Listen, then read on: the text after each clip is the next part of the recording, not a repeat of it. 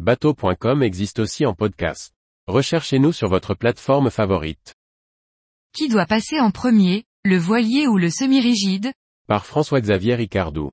Voilà une situation cocasse. Les deux bateaux risquent la collision. Mais qui a le privilège de passer devant l'autre?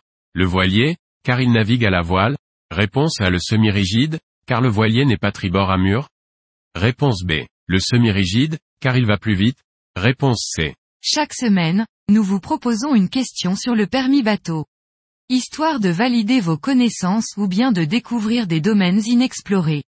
Cette semaine, nous abordons une question sur les règles de route et les privilèges. Les règles de route sont simples, hors des chenaux, les voiliers ont la priorité sur les bateaux à moteur.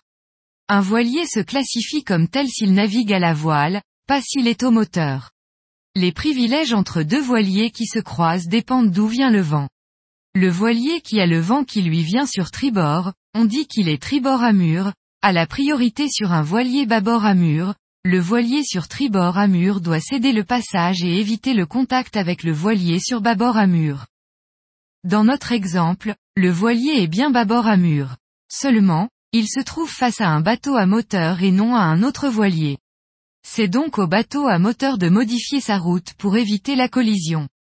Le semi-rigide doit donc ralentir ou passer derrière le voilier, dans tous les cas modifier sa route pour éviter la collision.